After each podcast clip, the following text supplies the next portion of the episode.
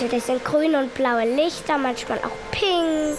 Sie sind grün und lila und irgendwie so beweglich und machen viele Kurven. So wie ganz bunte Streifen oder Schlangen. Wenn man schlechte Laune hat, dann muntert es das wieder auf, weil es so schön ist. Es könnte sein, dass man sich erschreckt. Also man fühlt sich vielleicht so stolz und glücklich. Stolz, weil vielleicht, das sieht ja nicht jeder und das ist ja auch was Besonderes. Und glücklich, weil es so schön aussieht. Ich will mir so denken, wie schön eigentlich die Welt ist. Worum geht's denn hier eigentlich? Merida, hast du eine Idee? Vielleicht um Geister oder die ein Gefühl, das Glück oder die Freude vielleicht? Also ich habe gerade ganz viele bunte Fantasy-Wolken gehört. Das wird auf jeden Fall ein zauberhafter Podcast heute, denn wir schauen in ganz besondere, bunt flackernde und leuchtende Nachthimmel. Was sind Polarlichter? Deutschlandfunk Kultur. Kakadu, der Kinderpodcast. Und hallo sagen Merida und Rike. Genau, und leider kenne ich Polarlichter ja bisher nur aus dem Internet. Äh, Merida, kennst du Polarlichter? Nein, ich habe sie leider noch nie gesehen, aber ich würde so gerne mal eins sehen. Das klang doch gerade so toll, ne? Polarlichter, wenn man es nämlich im Internet googelt, da kommen Bilder, da kommt man sofort ins Staunen. Guck doch mal, ich habe hier, siehst du, ich habe hier so eins, da liegt ein See beleuchtet in der Nacht und da drüber sind so Streifen und Kringel in verschiedenen Farben. Manche sind lila, pink, hellblau und grün gibt es. Ne? Sieht sehr, sehr schön aus. schon ein bisschen wie Geister, grün, schleierig. Ich bin fasziniert. Also das sieht wirklich wunderschön aus. Und leider kann man es gar nicht oft sehen. Man könnte denken, die Übersetzung von Polarlicht wäre seltenes Licht. Schade eigentlich, wo die so schön sind. Warum sind die eigentlich so selten? Ich denke, diese Frage kann niemand so gut beantworten wie ich. Darf ich mich vorstellen? Aurora, römische Göttin der Morgenröte, Göttin des Übergangs, von der Nacht zum Tag. Man nennt mich auch die Rosenfingerige. Jeden Morgen färbe ich den dunklen Himmel in bezauberndes Rosa. Das schönste Himmelslicht, das mache ich. Und deswegen sind auch die Polarlichter nach mir benannt. Aurora Borealis nennt man die Nordlichter, also die auf der Nordhalbkugel der Erde. Und Aurora Australis heißen die Südlichter, also die Lichter auf der Südhalbkugel. Für mich sind sie wie meine Kinder, so göttlich. Und wie schön, dass es Polarlichter überall gibt, auf der ganzen Welt. Zwar sind sie bei euch, also in, wie nennt ihr das, Deutschland? Nicht sehr häufig, aber es gibt sie dort durchaus auch. Besonders viele sieht man allerdings in den Polgegenden, also in Alaska, Finnland, Island, Norwegen oder eben in Australien oder Neuseeland. Das Land mit den meisten Polarlichtern soll übrigens Finnland sein. Wunderschön. Übrigens, in Finnland suchte ein Hotel mal einen Mitarbeiter, der nichts anderes tun sollte, als zwischen halb zwölf abends und halb sieben morgens den Himmel zu beobachten, um den Hotelgästen Bescheid zu geben, wenn Polarlichter auftauchen. Ja, Hochachtung, wem Hochachtung gebührt, sag ich da nur. Vor Göttern kann man schon mal Hochachtung haben. Kann man, ja. Und wir verneigen uns vor Aurora, aber eben vor allem vor ihren Kindern, den Polarlichtern, die so göttlich anzusehen sind. Hast du dir noch mal gemerkt, wie die Polarlichter im Süden heißen? Ja, da heißen sie Südlichter. Und wie heißen sie auf der Nordhalbkugel? Nordlichter. Genau, und in Norwegen gibt es die Stadt Alta und sie nennt sich tatsächlich auch die Stadt der Nordlichter. Warum wohl? Wahrscheinlich, weil es da sehr viele Nordlichter gibt und man die sehr gut betrachten kann. Wir werden das erfahren. Auf jeden Fall steht die sogenannte Nordlichtkathedrale in Alta, also eine Kirche. Was denkst du, Merida, hat es mit einer Nordlichtkirche auf sich? Hm, Ich glaube, da kann man sehr viel über Nordlichter lernen oder sie auch sehr gut beobachten. Oder sie verehren? Die typischen Kirchen, die wir so kennen, da ehrt man ja so Götter oder macht Gottesdienst und so. Und dort ist es wahrscheinlich so, dass man vor den Nordlichtern so betet, sage ich jetzt mal. Wären erstmal so Ideen. Mein Vorschlag wäre ja, sich das näher anzuschauen. Und dafür müssen wir jetzt gar nicht ins Flugzeug steigen, denn wir haben Kakadu-Reporterin Silke Wolf rum. Sie hat ein bisschen nachgeforscht und sie hat Tanja Handke gefunden. Rate mal, wo diese Tanja lebt, Merida? In Altal. Du bist so schlau, genau.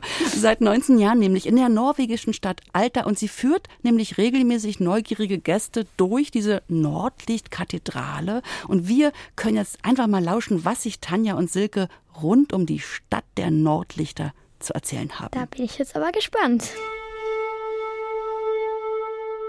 Sag mal, Tanja, ich habe mich schon ein bisschen vorher schlau gemacht und habe herausgefunden, dass es schon vor 184 Jahren einen Maler gab, der das Nordlicht in Alter gemalt hat und das Alter dadurch schon berühmt geworden ist als Stadt, in der man Nordlichter sehen kann. Heißt sie denn deswegen Stadt der Nordlichter?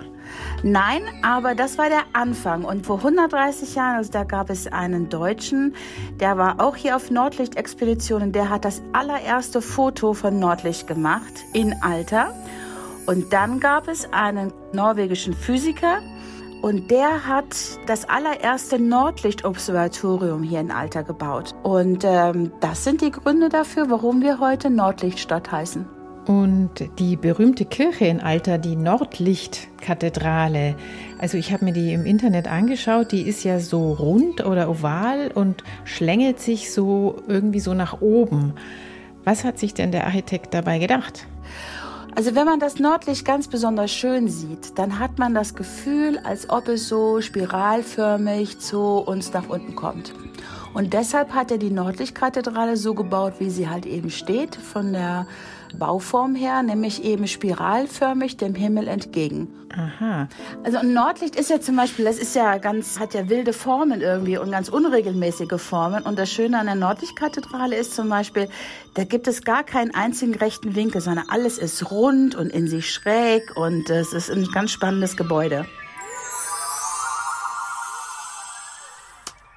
Und wir haben sie gerade gegoogelt, Merida, und jetzt verstehen wir, glaube ich, was. Ne? Guck sie dir doch mal an, die Kathedrale. Ich glaube nicht, dass da das Nordlicht angebetet wird, sondern die Architektur, der Bau hat mit dem Nordlicht zu tun, ne?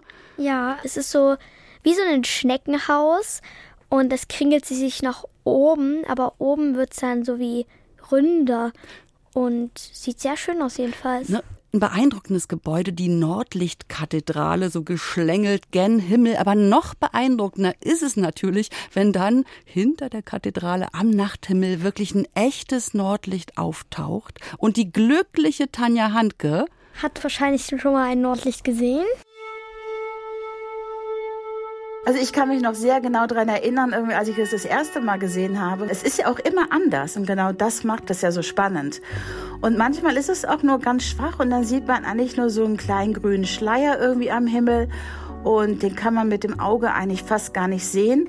Und manchmal ist es aber auch so intensiv und dann hat man das Gefühl, also wirklich, dass es am Himmel tanzt und wilde Formen und ganz schnell und sich ständig verändernd. Und wenn es besonders intensiv ist, hat man schon ein bisschen so eine Ehrfurcht davor. Wenn man eine Sternschnuppe sieht, dann wünscht man sich ja oft was. Gibt es so einen Brauch auch, wenn man ein Polarlicht sieht? Ähm, nee, das gibt es nicht. Aber das Volk der Samen, die leben ja nun hier oben in diesen Breitengraden schon seit nachgewiesen ungefähr 7000 Jahre. Und die haben sich das Nordlicht so erklärt, dass das Nordlicht die verstorbenen Seelen ihrer Verwandten sind. Und die dann also zu uns nach unten gucken und uns äh, bewachen oder ja. Und es war dann aber auch so, dass man den Kindern erzählt hat, dass man auf jeden Fall nicht mit etwas Weißem dem Nordlicht winken soll, weil nämlich dann das Nordlicht kommt, um dich zu holen. Oh nee, nix Gruseliges bitte. Bis eben dachte ich noch, ich will unbedingt mal nach Finnland oder Norwegen. Wie geht's denn dir, Merida? Also ich will immer noch hin. Ich werde schon mal nicht mit irgendwas Weißem winken. Und wenn ich irgendwann mal das Glück habe, ein Nordlicht zu sehen, werde ich, glaube ich, ganz andächtig davor stehen und einfach diese wundervollen Sekunden oder Minuten vielleicht sogar einfach genießen. Hattest du das schon mal, auch vielleicht hier, dass du vor irgendeinem Naturphänomen gestanden hast und, und so ein großes Staunen hattest? Also mir geht es beim Vollmond manchmal so, wenn da so Wolken davor sind. Kennst du auch so ein Ereignis? Ich finde es auch immer sehr schön, wenn es regnet und da gibt es ja auch manchmal so richtig dicke Regentropfen und die platschen immer auf und das finde ich auch immer sehr schön. Was macht es dann mit dir? Wie fühlst du dich? Hm, irgendwie so frei und glücklich und voller Freude halt. Ja, oder so ein Blick in den Sternenhimmel macht auch so, uh, so ein Gefühl innen drin. Ne? Ja. Manche Menschen lieben ja auch Feuerwerk am Himmel. Das ist ja auch krass bunt und leuchtend, aber irgendwie anders, oder? Ja, ich finde, Feuerwerke sind eher so halt ein sehr aufregender Moment mit so welcher Vorfreude schon steckt, wenn man Polarlichter sieht. Und zum Beispiel, ich bin jetzt mal wegen in Norwegen, mache gerade einen Spaziergang im Dunkeln und dann sehe ich das halt Nordlichter. Dann wusste ich das nicht vorher. Dann ist das einfach die jetzige Freude und einfach dieser, dieser eine Moment diese große Überraschung und vor allem auch ein stiller Zauber. Feuerwerk, Krach, Bumm, laut ne, und so künstlich. Erinnerst du dich ähm, an dieses Volk, von dem wir gerade gehört haben, was immer schon oben im Norden lebte? Ja, die hießen Samen, glaube ich, oder irgendwie anders, aber. Genau, die Samen. Und die würden bestimmt die genau richtigen Worte haben, um Polarlichter so richtig zu beschreiben. Wenn ich mich da nochmal einklinken darf, habe ich da nicht gerade von den Samen gehört? Sie machen wunderschöne Musik, darunter auch Nordlichtermusik. Nulla vita sine musica, sag ich immer. Ohne Musik kein Leben. Das ist genau mein Satz. Ohne Musik kein Leben. Merida, wie würdest du dir Musik zu Nordlichtern vorstellen? Hm, ich glaube sehr entspannt und ruhig und so, wie es ob man mit einer warmen Decke zugehüllt wird und unter einem Nachthimmel liegt. So langsam wattig, lang schwebend. Langsam wattig, lang schwebend, das gefällt mir. Wir werden es mal hören. Kakadu-Reporterin Silke hat für uns echte Polarlichtmusik rausgesucht und sie auch schon mal mit Kindern in der Gertrud Bäumer Grundschule in München angehört. Und ich würde sagen, Merida, wir schließen einfach unsere Augen und hören zu. Machst du mit? Ja. Und macht ihr, die ihr gerade unseren Podcast hört, auch mit? Mal sehen, was uns alles in den Sinn kommt, wenn wir Polarlichtmusik hören. Das hier singt eine samische Künstlerin. Das ist Elin Koven. Sie kommt aus Sapmi in Nordnorwegen. Sie singt hier auf Englisch die Worte Polarnächte zeigen wie Nordlichter in der Dunkelheit tanzen. Unsere Liebsten rufen uns mit jeder Farbe, jeder Bewegung. Unsere Vorfahren sprechen die Sprache des Lichts.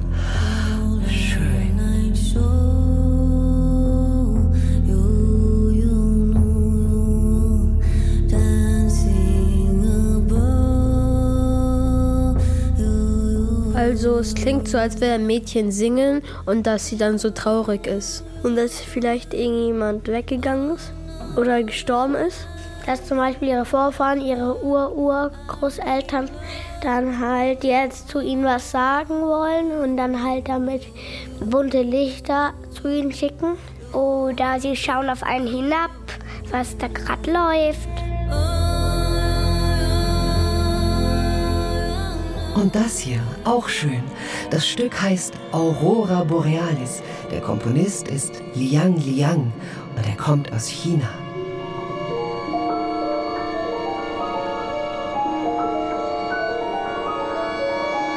Das hört sich so traurig an. Es fühlt sich ein bisschen an, als ob man ein bisschen auch alleine wäre. Ich fand es auch ein bisschen gefährlich, weil vielleicht kannst du da schon ein bisschen Angst haben, dass irgendwas jetzt passiert. Es klingt ein bisschen unheimlich. Also ich glaube so wie eine Schlange vielleicht, weil das äh, hoch und wieder tief, wie so eine Schlange, die sich gerade schlängelt. Oh, und das hier ist L'Aurore Boreal. Das ist französisch und heißt ebenfalls Nordlicht. Der Komponist ist Adolf von Henselt, ein Deutscher. Er lebte so vor rund 180 Jahren.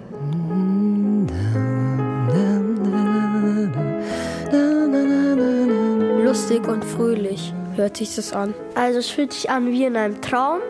Es klingt vielleicht auch ein bisschen zauberhaft. Es hört sich so ein bisschen an wie dass Lichter so tanzen.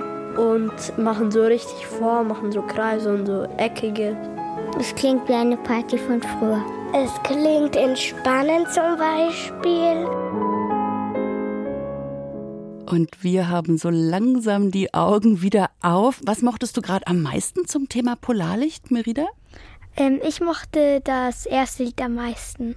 War das für dich wattig, warm, schwebend? ja, ich fand das sehr schön einfach. Das ist wie so ein Moment voller Freude. Das ist wie, als ob ich zum Beispiel einen Brief von meiner allerbesten Freundin Martha öffne. So, ich kann es nicht beschreiben. Doch, du so beschreibst es ganz schön und interessanterweise hört ja jeder anders. Ne? Die Kinder fanden das ja eher ein bisschen traurig und als ob vielleicht Verstorbene was sagen würden. Jeder hat so seine eigenen Ideen. Ich fand eigentlich alle drei Musiken ganz spannend, so hin und her, schwebend, schwingend.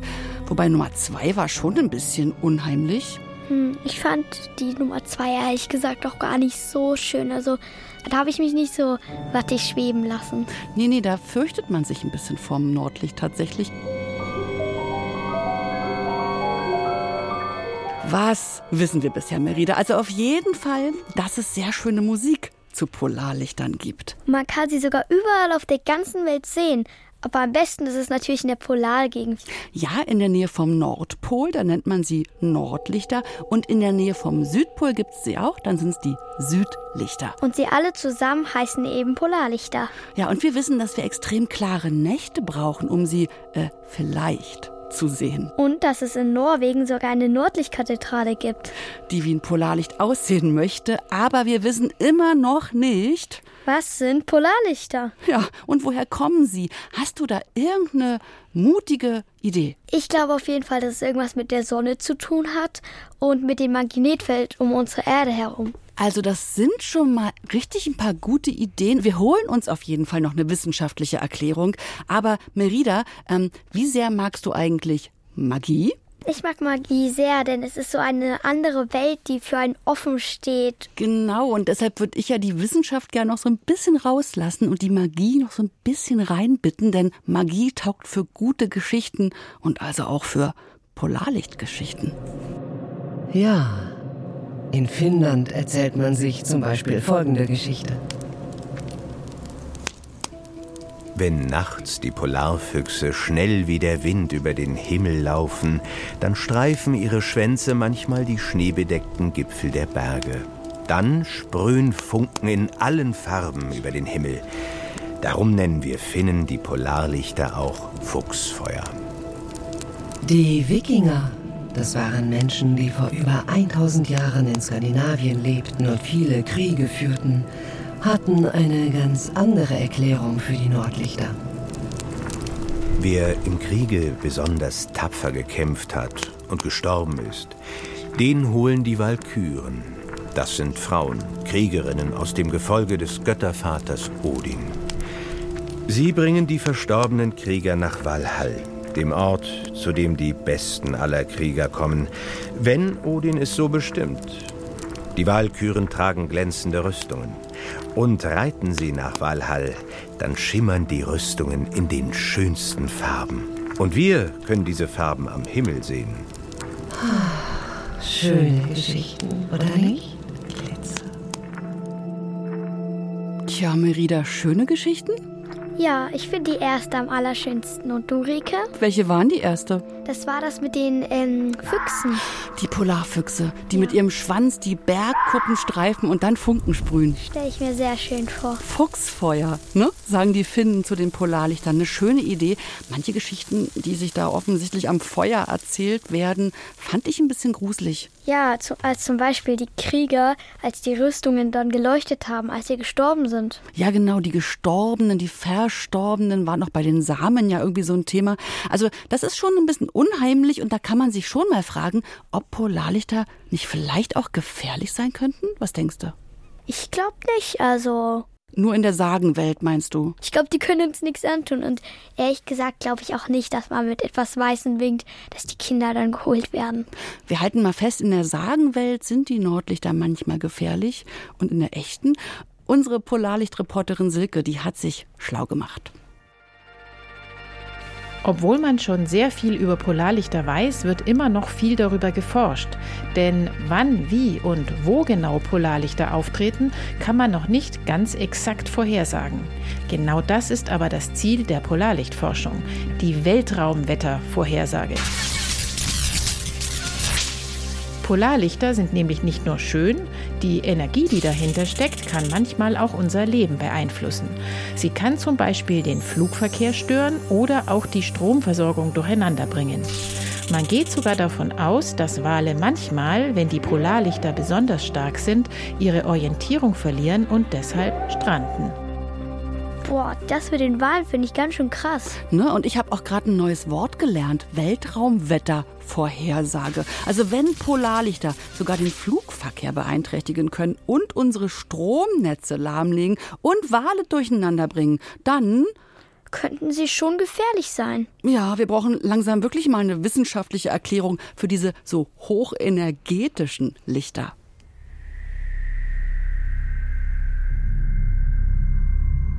Die Polarlichter haben ihren Ursprung in der Sonne. Die Sonne ist wahnsinnig weit von der Erde entfernt, etwa 150 Millionen Kilometer. Man kann sie sich wie einen Feuerball vorstellen, in dem es ununterbrochen brodelt. Immer wieder schleudert die Sonne eine energiegeladene Masse von sich ins All.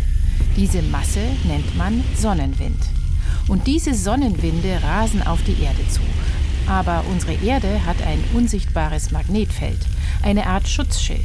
Es sorgt dafür, dass die Sonnenwinde abgelenkt werden und nicht bzw. nur zu einem kleinen Teil auf die Erdatmosphäre treffen. Man kann sich die Form des Magnetfelds ein bisschen wie einen Apfel vorstellen. Oben und unten, also an den Polen, ist es ein bisschen eingedellt und diese Dellen sind sozusagen die Schwachstellen im Schutzschild. Dort können die Sonnenwinde am besten landen. Knallen die energiegeladenen Teilchen der Sonne mit verschiedenen kleinen Teilchen der Erdatmosphäre zusammen, dann wird Energie freigesetzt und diese Energie sehen wir dann als Polarlichter. Handelt es sich nicht um einen Sonnenwind, sondern um einen richtigen Sonnensturm, dann kann das tatsächlich unseren Flugverkehr oder unsere Stromversorgung beeinflussen. Zum Glück sind Sonnenstürme aber selten. Sonnenwind und Sonnensturm, hattest du davon schon mal gehört? Also von den Sonnenwind habe ich schon mal gehört. Du bist eine ganz schön schlaue, aber hattest du auch schon mal von diesem Schutzschild gehört? Magnet hast du ja irgendwie gesagt, ne? Ja, von dem Magnetfeld um der Erde herum. Ein Schutzschild und wo sind die Schwachstellen? Ähm, unten bei den Polen. Genau, wie beim Apfel, ne? Tolles Bild. Der Apfelstiel und die Apfelblüte oben und unten. An diesen Eindellungen ist das Schutzschild ein bisschen instabil und da knallen dann die Teilchen rein. Und wie ging's weiter, Merida? Äh, manche schaffen sogar durchs Magnetfeld durch, aber die meisten nicht. Genau, aber da, wo sie es durchschaffen, was haben wir dann am Himmel? Polarlichter. Irgendwie so. Wir werden von der Sonne beballert und manchmal kriegen wir Polarlichter. Oh, naja. Oh, was sich die Menschen halt so ausdenken. Wobei, mir persönlich gefällt ja am besten die Geschichte, die sich die Inuit erzählen. Eine Volksgruppe, die auch in der Polarregion lebt. Sie erzählen die Geschichte, dass man Polarlichter sieht, wenn Verstorbene mit einem Walrossschädel Fußball spielen. Die Geschichte nehmen wir, Merida. Walrossknochenfußball. Das muss ich mir merken. Oder wir finden noch eine bessere Geschichte. Komm, wir denken uns eine aus. Polarlichter sind am Himmel, wenn. Hm, was könnten wir nehmen? Wenn ein Kakadu einen neuen Podcast rausbringt. Wunderbar. Genau, dann freuen sie sich so doll, dass sie tanzen wollen. Oder wenn meine Oma im Himmel an mich denkt. Himmlisch. Oder wenn ich endlich wieder nach langer sehnten Warten meine beste Freundin Martha wiedersehe. Was für eine schöne Geschichte. Und an die schicke ich auch ganz, ganz liebe Grüße raus. Durchs Universum. auf jeden Fall haben wir unsere Frage heute auf sehr, sehr bunte Weise geklärt und wie Polarlichter eben. Wenn ihr auch eine Frage habt, dann schickt sie Kakadu doch einfach auf sein Handy. Genau, am besten als Sprachnachricht. 0174 1624 50 zwei, drei. Wir sind Merita und Rike und wir sagen Tschüss und wir haben noch einen leuchtenden Tipp für alle, die zufällig nicht in den Polgegenden wohnen und in Deutschland nicht ewig auf ihr Glück hoffen wollen. Es gibt viele Planetarien, also Sternwarten, die immer wieder Veranstaltungen rund um Polarlichter anbieten. Wir haben schon mal was rausgesucht. zum Beispiel die Sternwarte in Hamburg. Da gibt es eine Veranstaltung, die heißt Aurora im Reich des Polarlichts. Oder die Sternwarte Bochum. Da heißt es Aurora, wunderbares Polarlicht. Schaut einfach mit den Eltern mal ins Netz. Da gibt es viele Termine im Januar oder Februar. Ja, Aurora ist quasi überall.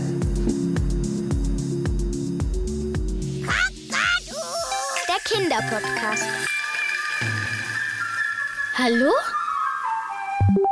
Tiger, ich würde zu gern wissen, wie weit es bis zum Horizont ist. Äh, Horizont. Du, du meinst diese Linie da, Kakadu, oder? Genau, da wo sich Himmel und Erde berühren. Da fliege ich jetzt einfach mal hin. Was jetzt noch? Es wird ja gleich dunkel. Na gerade dann jetzt. Ich glaube nämlich, hinterm Horizont muss nachts mächtig die Post abgehen. Äh, wie kommst du denn darauf? Na, sonst würde doch die Sonne nicht jede Nacht dahinter verschwinden.